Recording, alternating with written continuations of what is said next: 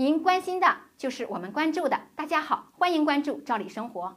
今天跟大家分享一下关于医保个人账户的好消息。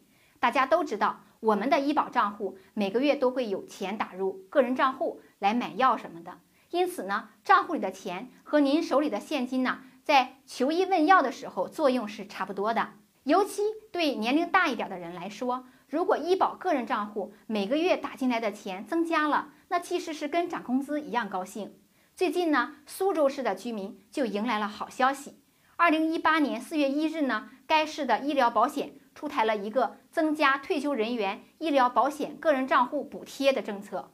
退休人员除了涨工资，还有这样的好事儿，肯定很高兴。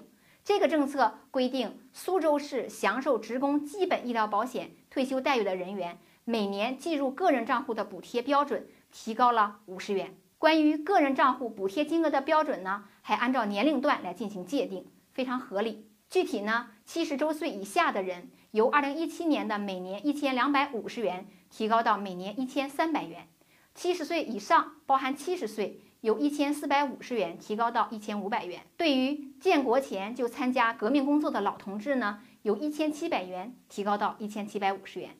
根据这个规定呢，可以看到，退休人员年龄越大呢，医保个人账户的补贴呢就越多。那关于医保账户打入的这笔钱是怎么来的？我们之前曾经有过专题，在这里呢，我们再普及一下。医疗保险的缴费呢，是由企业缴费和个人缴费共同完成。企业缴费进入统筹基金去支付大额度的住院费用，而个人缴费进入个人账户。同时，企业为您缴纳的费用也会提取一部分打到您的个人账户，用来进行门诊看病或支付药费。